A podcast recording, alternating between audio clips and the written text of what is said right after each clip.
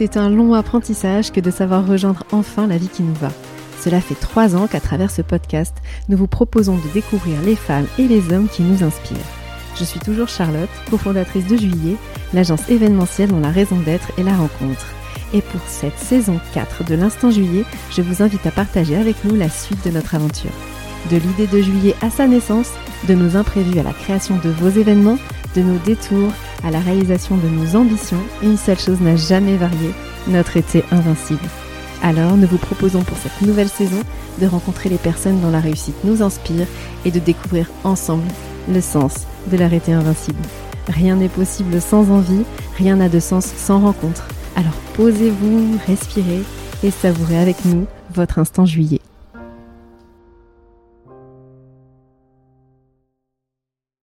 Pour le 46e épisode de l'Instant Juillet, c'est une athlète de haut niveau que nous recevons. Depuis ses 12 ans, Mathilde Sénéchal pratique l'athlétisme à Blois. Elle compte plus de 10 sélections en équipe de France et a gagné des titres de championne de France et la médaille d'argent au championnat d'Europe junior. Alors évidemment, rien que pour cela, nous avions envie de découvrir son parcours, de connaître sa détermination. Mais ensuite, lorsqu'on sait qu'en plus elle a mené en parallèle des études de droit, avec l'envie, je crois, de devenir avocate en droit des affaires, on se dit qu'elle a sans aucun doute en elle une flamme, un pourquoi qui la pousse au quotidien à se dépasser, à tout oser. Alors, c'est avec beaucoup d'admiration et de curiosité que nous vous présentons Mathilde le temps d'un instant juillet. Mathilde, bonjour. Merci d'avoir accepté d'être notre invitée sur l'instant juillet. Alors d'abord, bravo.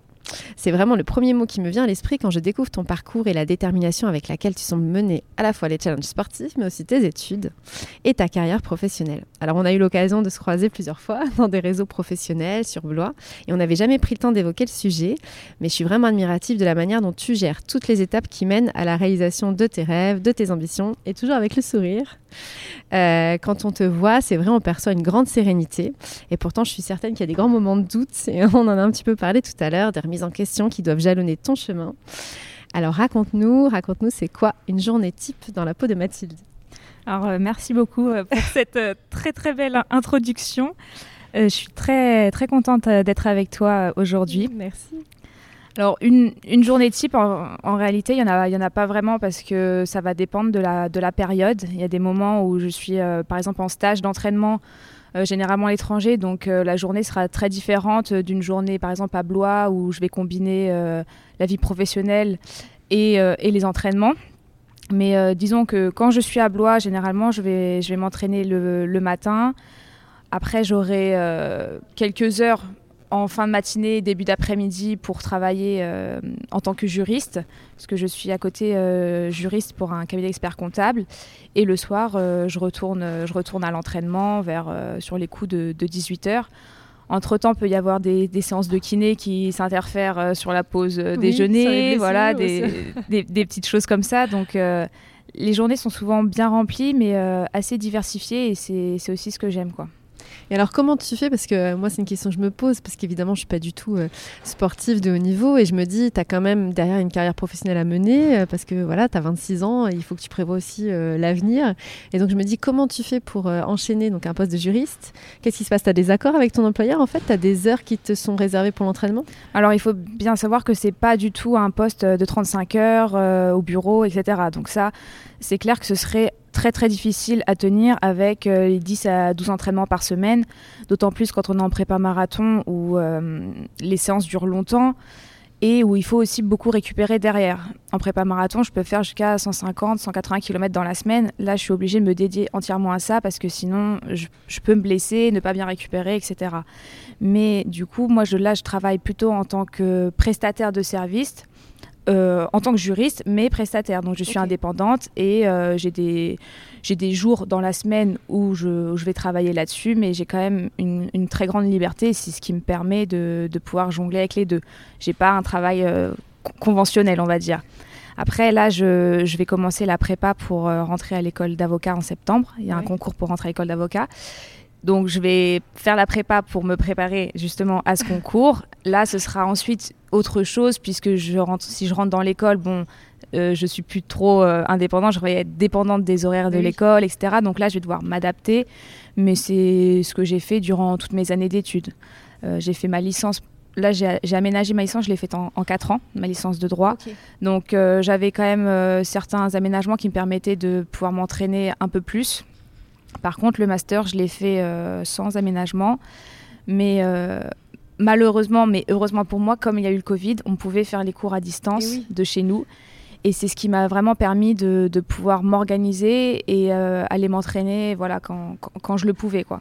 Enfin, il faut une sacrée force quand même euh, mentale. Enfin, moi, ça, ça montre une détermination dingue parce que voilà, tu es, à la fois sur le sport où il faut vraiment euh, t'astreindre à un entraînement hyper régulier parce qu'on le disait, c'est un sport qui est un peu ingrat. Donc, tu, tu peux pas louper un entraînement, etc. Et derrière, tu as des cours à mener avec un master à avoir en droit qui est quand même une discipline qui demande beaucoup de rigueur.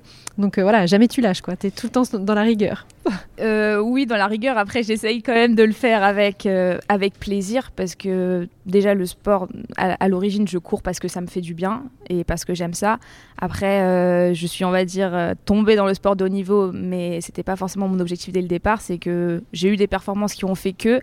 Oui, tu as été poussée en voilà. fait. Enfin, voilà, ouais, et ouais. une fois qu'on goûte à ça, au maillot de l'équipe de France, etc., forcément, on Ah rentre oui. dans un monde où on n'a pas envie d'en d'en ressortir. Mais euh, à l'origine, c'était vraiment du plaisir et, euh, et ça me sert aussi d'équilibre en fait. C'est que je, je me voyais pas et en fait, j'ai jamais fonctionné comme ça en ayant par exemple que les cours. Moi, j'ai toujours eu l'habitude après les cours d'aller courir, d'aller à l'entraînement, etc. Donc, ça me permettait aussi de me défouler. Et le soir, quand je rentrais, bah, certes, j'avais moins de temps pour faire mes devoirs ou pour profiter ou, ou, rien faire tout simplement. Mais je savais que sur le laps de temps qui me restait, j'allais être productive parce que mon cerveau, lui, bah, il s'était oxygéné, mon corps s'était Oui. oxygéné. Et derrière, en fait, en une heure, je pouvais faire des trucs que en trois heures. euh, Enfin voilà, que les autres font en trois heures, moi je pourrais, je pouvais le faire en une heure parce que je sais que là, ok, j'ai que ce temps-là, bah, Oui, je vais être productive quoi. Ouais. Et ça me, je pense que j'ai aussi besoin d'être cadrée, d'avoir, euh, d'avoir ces, ces plages horaires euh, délimitées. Et donc moi, ça m'a vraiment apporté un équilibre, donc au niveau de l'organisation, etc., mais aussi au niveau euh, psychologique, puisque comme tu l'as dit, le droit c'est assez exigeant et le sport de niveau tout autant. Et en fait, quand, quand par exemple ça marchait pas, euh, si j'avais une compète euh, qui s'était pas bien passé le dimanche, euh, voilà, j'avais un peu foiré ma course, bah, le fait le lundi de retourner en cours avec des gens Oui. qui n'étaient pas forcément au Ça t'aide à prendre du recul. c'est ça, ouais. avec des amis qui ne me considéraient pas comme une athlète de haut niveau, mais juste comme leur amie. Bah, c'était super parce que moi je ressassais pas ma course, j'étais là, bah maintenant je suis étudiante, donc je vais me concentrer par exemple sur le partiel qui arrive bah, pour euh, avoir une bonne note et essayer de me rattraper un peu de cette manière-là. Et, inversement, si j'avais eu un partiel qui s'était pas très bien passé, bah j'essayais de me rattraper sur la compète suivante. Donc c'était, moi ça m'a vraiment aidé dans ce sens-là et, euh, et aussi pour euh, gérer gérer le stress que je pouvais avoir avec avec les cours ou, ou, in- ou inversement. Il y a des fois où on avait des grosses périodes de partiel où toutes mes copines étaient très stressées. Moi, je revenais des championnats d'Europe euh, le, le Oui, week-end d'avant. Donc, c'est vrai que quand j'étais sur la ligne des championnats d'Europe, j'étais plus stressée que devant ma copie de partiel. Ouais. ouais, tu prends du recul et puis finalement, C'est peut-être plus efficace parce que t'es moins en panique euh, ouais, devant ta copie. Ouais, mais en fait, euh, le sport m'a m'a appris des choses que je pense que je n'aurais pas appris euh, en restant uniquement en, en cours ou à l'école. Euh, des, des aptitudes, on va dire, euh, que, que j'aurais pas eu autrement. Et je m'en sers en fait après dans, dans ma vie euh, bah, scolaire et après plus professionnelle. Alors du coup, pourquoi le droit? C'est ça, c'est une discipline que t'as. Enfin, c'est une vraie passion au départ chez toi ou Pas intérêt, vraiment. Au départ, je pensais plutôt m'orienter vers des études de médecine. vu Ok. que Ma, ma mère est, est dans, est dans le milieu médical, donc voilà. Oui, elle- souvent, Elle, m'avait un comme petit peu parents, poussé, ouais. poussé Ouais, là-dedans. Et finalement, c'est tout bêtement euh, ma prof de français euh, au lycée qui, qui m'a dit je, je te vois vraiment plus dans le droit. Enfin, j'aimais beaucoup écrire. Enfin, en français, je, je me débrouillais bien et, et j'aime beaucoup en fait argumenter et défendre Oui, une, thèse. Ça, j'adore. euh, j'adore faire des débats, j'adore faire des, des choses comme ça et vraiment pouvoir argumenter euh, la thèse que que j'explique, j'a- j'adore. Et finalement, euh, voilà, je me suis dit bon bah, je vais tenter le droit. J'avais personne dans ma famille qui a fait ça, donc je connaissais absolument pas. C'est vrai que la première année, on se dit bon, dans quel monde je suis? C'est vraiment un monde à part où il y a des mots spécifiques qu'on n'avait pas avant. Il y a tout un un raisonnement à acquérir et je l'ai rapidement compris. Donc finalement, euh, je me suis sentie à l'aise assez rapidement alors que j'avais jamais eu de cours de droit ou quoi que ce soit. Et, euh, et au fond, j'ai toujours eu aussi une admiration euh, pour les avocats. Je trouve que c'est, j'ai une admiration pour eux. Alors après, c'est aussi euh, simplement le statut, etc., ce qui, ce dégage quand ils plaident, quand ils défendent des gens. Après, il y a aussi bien sûr tout un côté un peu plus, sombre avec toutes les heures de travail et, tout ce que ça entraîne derrière. Mais voilà, je pense que les deux combinés ont fait que je me suis, je me suis orientée dans le droit et je me, je suis pas du tout déçue de, de ce choix.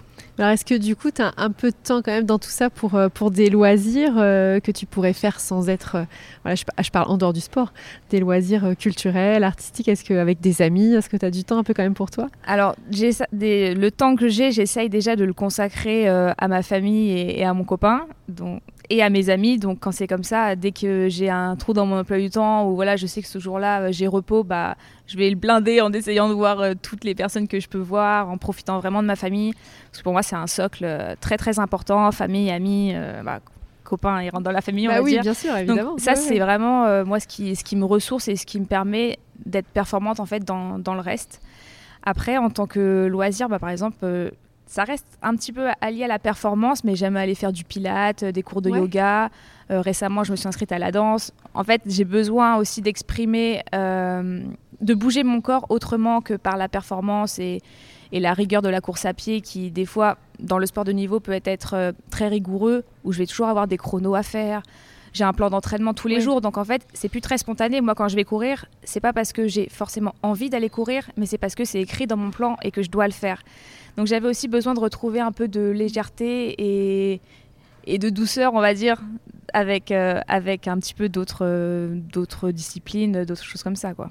Et alors, je me rends pas compte parce que du coup, la course à pied, en plus, c'est quelque chose qui se démocratise un petit mm. peu. Tout le monde court un petit peu, euh, surtout là depuis le Covid. C'est vrai que c'est quelque chose qui s'est un peu euh, développé. Et on court même, on en parlait tout à l'heure, même quand on est plus âgé, on peut continuer à courir et c'est un sport qui, qui, peut être fait à tout âge. Mais du coup, euh, quand on est comme ça, une athlète de haut niveau dans ce domaine-là, est-ce que toi, tu as un âge où tu te dis, bah, je vais devoir arrêter parce que je pourrais plus avoir de performance Ou est-ce que tu te dis, eh bah, à 40, 50 ans, je pourrais continuer à, à performer? Bah, Moi, mon objectif, c'est vraiment de pouvoir faire ça le plus longtemps possible. Alors, euh, à haut niveau, ce sera le temps que mon corps me le permet. Mais en tout cas, euh, moi, aller faire euh, les courses pour gagner des paniers garnis plus tard, bah, ça va me faire kiffer, c'est sûr. Parce que j'aime courir, en fait, à l'origine. C'est vraiment ce que j'aime. Donc, dans la catégorie senior Dans la catégorie senior, vous me verrez sûrement, du moins, j'espère. Ouais, c'est ça, c'est vraiment mon objectif, c'est de pouvoir faire ça le, le, plus longtemps possible. Donc le haut niveau, ça sera forcément conditionné parce qu'à un moment donné, déjà avec la vie professionnelle, avec plein d'autres choses, c'est quand même plus, plus compliqué. Mais tant que je peux le faire, je le fais à fond. Et ensuite, je sais que j'ai besoin, en fait. C'est vraiment un besoin. Et je pense que ceux qui, qui ont l'habitude de courir, ou alors dans un autre sport, le comprennent peut-être, à la fin, ça devient un peu addictif. Et euh, on est un peu drogué à ça. Et moi, aller courir en forêt, c'est vraiment ce qui me ressource et ce qui va me. Ouais, ça va me faire un reset, en fait. Donc euh, ça, je pense que j'en aurai euh, toujours besoin et j'espère que je pourrai toujours le faire. Parce que du coup, tu avais un, rêve, enfin on en avait parlé euh, plusieurs fois, puis ici localement, tout le monde le sait, que tu avais l'ambition de faire les JO là 2024. Et puis finalement, ça, ça s'avère plus compliqué que prévu. Mais du coup, c'est quoi? C'est tu te dis, c'est pas grave, je ferai les prochains JO alors effectivement, j'avais comme ambition de pouvoir faire les Jeux donc sur le marathon, distance sur laquelle je me suis mise assez récemment, puisque c'était la distance la plus ouverte pour s'y qualifier, il n'y a que trois places. les minima étaient à l'origine un petit peu plus accessibles. Sauf que toutes les filles de ma génération ont donc eu cette, formidable idée, évidemment. En plus, vu que c'est chez nous, on a mis les bouchées doubles pour être ben prête euh, à ce moment-là. Et donc le niveau s'avère beaucoup plus élevé que ce qu'on pensait il y, a, il y, a, quelques années. Après, moi, on ne savait pas non plus comment j'allais réagir à la distance du marathon, comment j'allais pouvoir l'appréhender. Il s'avère qu'il faut faire quelques marathons avant de pouvoir bien, euh, bien la gérer. Il y a des filles qui arrivent dès leur premier marathon à faire les minima et c'est des filles extraordinaires. Moi, j'ai un petit peu plus, un petit peu plus de mal. Il me faut un peu plus de temps pour appréhender le mental aussi peut-être sur la longue distance. et tout ça. Bah, le mental, lui, pour pour le coup, il tient parce que c'est vrai que Enfin, moi, j'adore le marathon parce que je trouve que c'est vraiment un voyage déjà vers soi-même et on apprend vraiment à se connaître. Parce que je cherche pas à être un classement par rapport aux autres. On est, on est des, milliers sur la ligne de départ. On cherche pas forcément le classement. En tout cas, moi, je cherche plus euh, le dépassement de soi. Et pendant 42 km, il va falloir gérer le discours interne. Donc, il y en a, ça dure 2h30. Il y en a, ça dure 4h, 5h. Et moi, je trouve ça encore plus impressionnant parce que arriver à se gérer parce qu'on on passe par des émotions. Ah, ça va. Ah, ok, ça c'est cool. ah, là, j'ai mal. Ah, ah, et en fait, euh, à la fin, juste, on est, on est content et fier. Et regarder une ligne d'arrivée de marathon, je trouve ça trop beau parce que tout le monde est, super fier de soi. Alors il y en a qui sont très très mal. Moi, moi la première, franchement, je termine, euh, je n'arrive plus à marcher. Enfin, je suis, je suis au fond. Mais il y a cette fierté où on se dit, ouais, je l'ai fait. fait je l'ai fait. je suis passée par euh, toutes ces étapes euh, mentales, physiques ou et moi, les deux marathons que j'ai fait, c'est vraiment ce que j'ai, ce que j'ai vu, c'est qu'en fait, c'est le mental qui m'a permis de terminer, et parce que le corps, le physique, lui, il a lâché. À un moment donné, euh, j'ai des contractures partout, j'ai, le dos qui ne tient plus, enfin, euh, j'ai les ischio-contractures, enfin, tout est le corps, lui, il est dit bon, là, moi, je peux plus, et c'est le cerveau qui a dit ok, bon, bah, maintenant, je vais prendre le relais, et tant bien que mal. Alors, euh, généralement, on on n'a pas la plus belle foulée à l'arrivée d'un marathon, mais parce que là, c'est le cerveau qui nous pousse à, à franchir la ligne, quoi. Donc pour revenir, euh, pour revenir sur les jeux, j'ai un peu, un peu digressé, mais pour revenir sur les jeux, je, ne regrette pas du tout d'avoir euh, tenté euh, parce que, en fait, depuis, depuis qu'on est, depuis qu'on est jeune, il y, a quelques années, on avait déjà été un groupe d'athlètes dont je faisais partie avait été ciblé en mettant Génération 2024. Donc moi, depuis quelques années, je l'ai quand même en tête, malgré le fait que voilà, je, ne me voyais pas non plus. j'ai toujours un peu ce truc où je me dis non, je suis pas assez forte pour je me, je me minimise un peu et peut-être que c'est aussi ce qui fait que je me suis pas lancée non plus à 100% en me disant je vais à tous les coups je vais y arriver etc. Bon, effectivement, les, les, minima, c'est quand même assez loin. Là, il faudrait que je, fais 2h35, donc il faudrait que je gagne 10 minutes sur un marathon. En l'espace de quelques mois, c'est impossible. Euh, malgré toute la bonne volonté du monde, euh, si je veux le faire de manière saine et correcte, ce n'est pas possible. Mais euh, je veux pas m'arrêter là-dessus. Il y a aussi plein, il y a des championnats d'Europe qui arrivent tous les deux ans. Il y a des championnats du monde. Donc en fait, euh, il y a des jeux dans quatre ans aussi. Donc les sélections, il y en a en équipe de France, il y en a quasiment tout le temps. Et, et moi, je veux aussi continuer pour progresser vis-à-vis de moi-même, en fait, pour me dire, ok, bah là, je fais 2h35. Je pense que je peux valoir 2h30, alors je vais essayer de m'en approcher. Et si les autres elles valent 2h22 ou 2h24, bah tant mieux pour elles. Mais moi, il faut déjà que je sois fière de mon propre parcours même si on a tendance à se comparer au tout meilleur. Et encore plus dans le sport de haut niveau où, on est déjà dans un cercle très restreint, donc on se compare au tout meilleur, alors que si je dézoome, je crois qu'on est... Euh, je dois faire partie des 0,001% des femmes qui font 2h35 euh, au marathon. Enfin, donc ça dépend aussi de la perspective qu'on prend. Ah mais c'est là où je te trouvais vachement sereine sur tout ça parce que euh, je trouve que c'est pas si simple euh, d'arriver à relativiser euh, justement bah, les échecs ou en tout mhm. cas les choses où tu te dis mince je vais pas pouvoir y arriver. Mais en fin de compte tu te dis ouais mais c'est pas grave parce qu'en fait il y a d'autres compètes et puis finalement ok je suis peut-être pas la meilleure sur ça mais finalement je suis la meilleure par rapport à plein de gens puis en fait moi j'ai l'impression que j'ai progressé. Puis tu as aussi un discours de dire et en fait je vais pas détruire mon corps genre pour aller super vite sur une performance parce que finalement peut-être c'est mieux d'y aller doucement, de respecter aussi ce que je suis, mon entraînement et puis peut-être d'être au niveau dans 5-6 ans. Euh. Donc ouais, je, trouve Après, ça hyper je te dis ça, mature, effectivement de manière très sereine et mature, bah, mais derrière il y a toute une armada de professionnels, de psychologues, de préparateurs mentaux qui m'ont blindé le cerveau parce que sinon ouais, mais c'est vachement j'aurais pas pu euh, effectivement. Je pense que si on est lâché euh, alors il y en a qui arrivent très bien, hein, peut-être qui sont formatés pour ça, mais c'est quand même assez hard mentalement. Mais je suis et, sûre de ça. Et moi, depuis que j'ai 17 ans, je suis suivie par un préparateur mental parce que j'avais connu un échec au championnat de France qui m'avait vraiment je devais euh, je visais vraiment la première place de Gagner de France et je termine 160e. Donc quand on, ah a, quand on a 17 ans, on se dit waouh, euh, donc là il y a toute notre équipe qui est contre nous, tout le monde qui nous dit ah, enfin. Et c'était vraiment très dur. Et à ce moment-là, donc j'ai été voir ce préparateur mental et c'est là que j'ai commencé à comprendre que le mental avait aussi un rôle très important dans la performance et que ça pouvait soit nous accompagner, nous aider ou, soit nous desservir totalement et qu'il fallait apprendre à bien le gérer. Et aujourd'hui encore, euh, des années plus tard, 8, euh, euh, ans plus tard, je suis toujours suivie par des, par des professionnels parce que effectivement, c'est mentalement, c'est quand même difficile. De, de, gérer tout ça, de gérer la pression qu'on peut avoir de l'extérieur, la pression que nous-mêmes on va se mettre, les attentes en fait des autres. Et c'est plus ça, ça va être plus les attentes des autres qui vont être difficiles à gérer que, que nous-mêmes ce qu'on qu'on s'impose parce qu'on se connaît, donc on sait à peu près ce qu'on vaut. Mais en plus, avec les jeux, il y a, les partenaires autour, il y a plein de choses. Et on a aussi besoin de vendre un projet. Moi, je, peux faire ça aujourd'hui parce que j'ai des partenaires privés qui m'aident, euh, qui me sponsorisent, j'ai des mécènes. Donc j'ai aussi toute cette équipe derrière moi qui, qui me porte. Mais il faut savoir le gérer correctement parce que je leur vends pas une médaille d'or aux Jeux Olympiques. Ce que je leur dis, c'est bah, si vous m'accompagnez, c'est un projet avant tout sportif humain dans lequel bah, je vais partager avec vous mes réussites, mes échecs, on va, on va apprendre ensemble, on va avancer ensemble. Donc c'est aussi arriver à bien se placer par rapport à ça. Quoi. Pour pas que ça te mette une pression à l'inverse. De genre, bah, parce que tu as une équipe qui te finance derrière, du coup tu vas te donner à fond parce qu'il faut absolument que tu leur offres un truc, mais en fait finalement c'est plus pour toi que tu le fais, ou en tout cas c'est plus pour te dépasser toi et que ça, ça vrille totalement. Ça. dans, dans, tous les cas, je me donne à fond, mais effectivement aussi il faut se rappeler de pourquoi. Et moi il y a eu pas mal de courses où a posteriori on avait avec mon préparateur mental que je ne courais pas que pour moi, mais je courais pour un tel, un tel, un tel. Donc dans le sac à dos derrière, ça pesait un peu lourd, quoi. Ouais, bien sûr. Et effectivement, c'était c'était plus compliqué. Alors que quand j'étais plus jeune et que je me présentais sur une de départ, bah, c'était pour le kiff et pour me dire, ok, bah je vais essayer d'être la première, quoi. Je vais tout donner et, tu, cours quand même plus libéré. Après, il y a aussi le fait d'avoir un très bon entourage qui me permet de garder, euh, on va dire, les pieds sur terre et la, tête froide. Et, euh, ça, bah, encore une fois, famille, amis, etc., de pouvoir être euh, aimé non pas pour l'athlète, mais juste pour Mathilde en fait.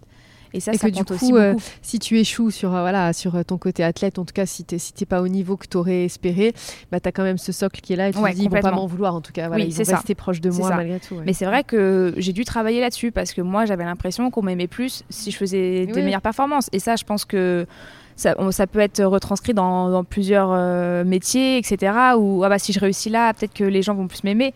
Mais si les gens nous aiment plus pour ça, c'est qu'ils nous aiment pas pour les bonnes raisons. Exactement.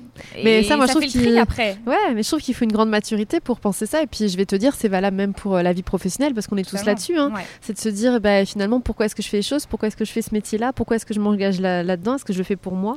Et puis, euh, mes réussites, est-ce qu'elles me rendent fière moi? Est-ce que je les fais euh, pour être meilleure que les autres? Est-ce que voilà Donc c'est. Et moi, je trouve que à 25 ans, j'avais pas en tout cas ce, recul-là, moi. Bah, là, maintenant, ça va mieux. Mais le sport, je pense que le sport m'a vraiment amené euh, beaucoup de maturité et surtout le sport de niveau parce qu'on est confronté à la compétition, on est confronté en fait à soi-même et on apprend à se connaître soi-même. Et il y a plein, on a plein de fonctionnements, de biais de fonctionnement qui sont dus bah, à notre enfance, à, à, comment on a été conditionné, à ce que nous ont dit nos parents, enfin plein de choses qui peuvent paraître anodines mais qui en fait résonnent beaucoup et pour moi sont mis en exergue, en exergue dans ma façon de courir ou dans mon approche du sport de haut niveau, etc. Donc je trouve ça super intéressant aussi. Moi, pour moi, c'est aussi un, outil de développement personnel et de ah, connaissance de soi, en fait. Mais qui est essentiel dans le sport, totalement. mais du coup aussi dans la vie professionnelle et même euh, dans la vie, finalement dans la vie familiale. exactement. Voilà, euh, Donc, si tu, humain, quoi. exactement. Si tu construis après, voilà, euh, une famille, etc. C'est des valeurs qu'il faut transmettre, savoir, avoir en tête. Donc hyper précieux. Ouais. Et est-ce qu'il y a des, des, gens autour de toi ou des personnalités comme ça que tu admires et qui t'ont aidé sur, sur ce parcours-là? Euh, bah alors euh, très euh, très simplement, je dirais bah, déjà mes parents, forcément. on va, je pense qu'on aura compris que la famille c'est très important, mais c'est vrai une chance, on la choisit pas, donc ouais, c'est bien. Pour le coup, je pense que j'ai beaucoup de chance par rapport à ça. Et j'admire mon père pour son parcours professionnel, pour tout ce qu'il a vécu dans, dans sa vie mon papa qui court encore à 77 ans, pour moi, c'est juste un, exemple et, il fait encore du ski nautique. Enfin voilà, j'adore. Et, ma maman, pareil, qui est infirmière, donc qui a toutes ces qualités d'empathie, de bienveillance, etc. Donc euh, voilà, pour moi, c'est vraiment deux personnes que j'admire. Ma grand-mère aussi, qui, a une vie pas, pas évidente et qui pourtant aujourd'hui, euh, c'est le symbole d'une femme forte et indépendante. Donc ça m'inspire aussi beaucoup. Exactement, bien sûr. Donc c'est pas tant des personnalités, on va dire, euh, bah, du monde sportif, mais plus, euh, voilà, ça va être des qualités humaines qui vont m'inspirer pour ensuite m'en servir bah, dans ma carrière sportive, professionnelle ou dans ma vie de femme euh, de tous les jours. Quoi. Mais c'est là, du coup, on voit euh, le lien peut-être avec ton choix d'études et puis le métier d'avocat.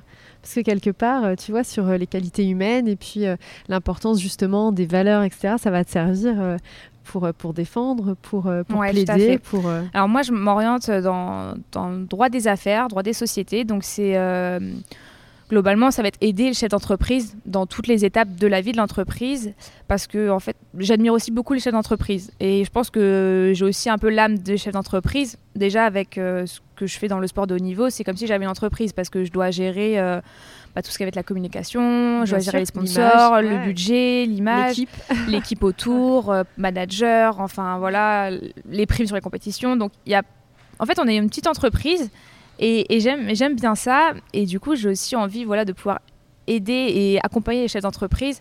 Ça m'a toujours intéressé. Voilà. La vie de l'entreprise, moi, c'est un truc qui, qui, qui m'intéresse beaucoup. Donc je pense que c'est aussi pour ça que, que je me suis orientée dans, dans ce domaine-là. Ah mais c'est intéressant parce que c'est tout autour finalement, euh, et c'est ce que je disais un peu en introduction, du challenge et puis d'oser. Mm. Parce que finalement, euh, dans le sport comme là, dans ce que tu fais euh, professionnellement, c'est te dire, tu vas admirer la personne qui prend les risques et qui va créer quelque chose, donc quelle que soit finalement la passion, mais voilà, oser se challenger sur un sujet quoi. Ouais c'est ça, et moi c'était très difficile au départ, enfin je suis quand même à l'origine, je suis une petite fille timide qui. T'as pas l'air du tout, hein et Parce que je me suis beaucoup améliorée, mais à l'origine, c'est une petite fille timide, bon, euh, bonne élève, etc., mais qui reste dans les, dans les cases et qui fait pas trop de bruit. Et c'est vrai que moi, mon papa m'a toujours dit, je me rappelle, il m'avait écrit un mot en disant euh, ose, enfin voilà, tu, tu perdras rien à oser, c'est comme ça que tu vas ouvrir des portes, etc. Et par exemple, moi au début, c'est difficile d'aller voir des, des chefs d'entreprise pour demander bon bah voilà c'est ça mon projet je cours euh, mais j'ai besoin qu'on m'aide parce que je peux pas travailler à côté pour gagner de l'argent est-ce que ça vous intéresserait? Moi je l'ai vendu autrement mais c'est vrai que c'était compliqué. Au départ c'était vraiment compliqué pour moi. Et finalement à force de le faire et de sortir un peu de cette zone de confort bah, la, zone de confort s'élargit. Et, euh, et ça m'a aussi bien fait grandir euh, par rapport à ça quoi. Ah, mais je trouve ça super important, tu vois ce que tu dis, parce que moi, je crois beaucoup à ça. Euh, si déjà, tu as un papa qui te dit, euh, mais vas-y, ose, quoi. Tout est possible, vas-y, lance-toi, et je suis là derrière, donc vas-y, fais-le. Je pense que ça, ça, détermine toute ta vie derrière, parce que si à l'inverse, tu es entouré de gens qui te disent, oh là là, fais attention quand même, est-ce que tu es sûr de toi? Est-ce que, enfin, bien sûr, ils peuvent donner des, des, des, voilà, des, conseils, mais je veux dire, le fait déjà de te dire, hey, tu sais quoi, ose, bah, je pense que derrière, euh, quand c'est ton père qui te dit ça, forcément, ça te porte. quoi. C'est clair. Et encore une fois, c'est là que l'entourage a vraiment euh, un. C'est vrai, vraiment important puisque ça va nous conditionner en fait, ça va conditionner comment on va se présenter au monde. Si on nous dit bah ouais, t'inquiète, tu peux tout faire, vas-y, essaye. Au pire, il se passera rien. Enfin, au pire, c'est un nom et puis tu réessayeras à côté. Mais et c'est vrai bah, que ça, ça, nous booste et ça, ça nous aide vraiment quoi. Bah super. Et alors, du coup, c'est quoi tes projets? On, demande souvent pour finir ce podcast de dire quel est ton demain, parce que c'est quelque chose qui nous intéresse nous, parce que on pense qu'il faut toujours être porté par euh, voilà quelque chose que tu que tu ambitionnes ou que tu projettes. Et donc toi, voilà, quel est ton demain, Mathilde? Alors, euh, bah, mon demain, ça va être d'avoir ce concours pour rentrer à l'école d'avocat qui n'est pas qui pas évident, et en même temps euh, de gérer la carrière sportive où j'aimerais donc me rapprocher des 2h30 au marathon, voire casser la barre des 2h30 si, si je peux. Ce serait un accomplissement personnel et j'en serais, j'en serais très fière. Et ensuite, gérer, euh, bah, gérer, c'est peut-être pas le meilleur mot, mais euh, vivre plutôt. Vivre ma vie de femme, ma vie de petite amie. Euh, voilà, je suis du coup revenue sur Blois alors que j'ai passé trois ans à Lyon pour mes études, pour mon master. Et là, je suis rentrée définitivement à Blois en décembre. Donc, je, si c'est une nouvelle vie un petit peu qui s'ouvre à moi. voilà, je, me, je, me, suis installée ici avec mon copain, donc euh, vraiment prendre mes repères dans cette, euh, dans cette nouvelle vie euh, où je me suis rapprochée aussi de ma famille. Donc essayer de, de, trouver ma place et de naviguer entre tout ça en pensant à moi bah, pour mes études et, la carrière sportive, mais aussi en, en, me nourrissant et me ressourçant auprès des gens avec qui, avec qui je me sens bien. Quoi. De manière hyper équilibrée. quoi. C'est ça, toujours dans l'équilibre parce que je pense que c'est ce qui c'est ce qui marche pour moi. J'ai essayé, notamment l'année dernière, où j'avais donc j'avais terminé mon master, j'avais mon master en, droit et j'ai fait que du sport euh, pendant un an. Mais il s'avère que je me suis blessée deux, trois fois dans l'année.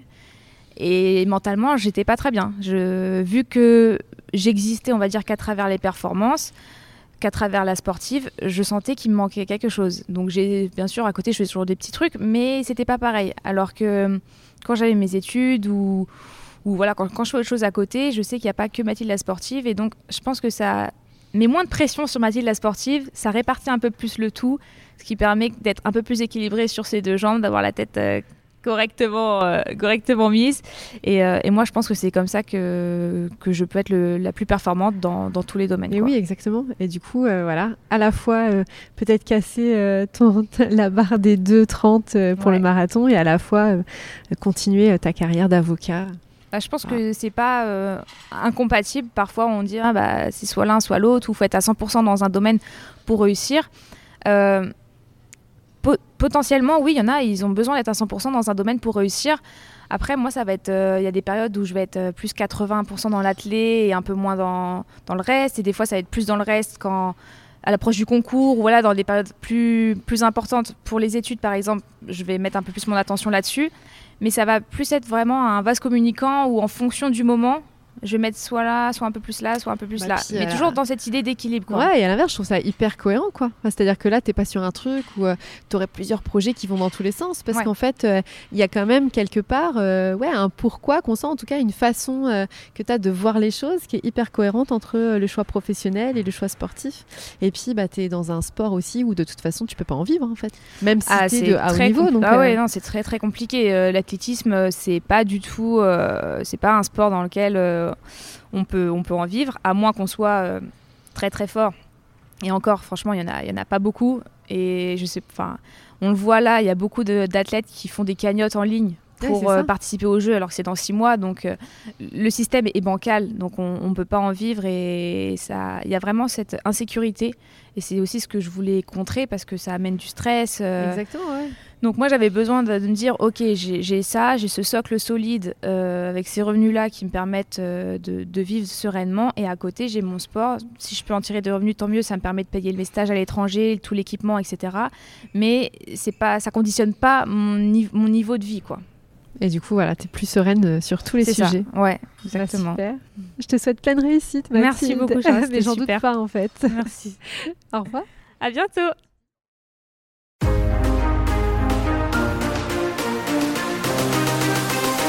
Merci d'avoir écouté cet épisode de l'Instant Juillet saison 4 et s'il vous a plu, n'hésitez pas à le partager à vos amis, à vous abonner, à mettre des étoiles, des commentaires.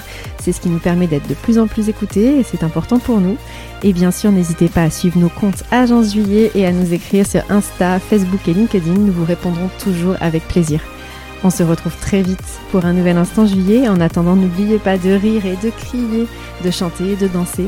N'oubliez pas d'oser. Réalisez vos envies, saisissez vos rêves, vivez l'instant, osez la liberté. Soyez juillet.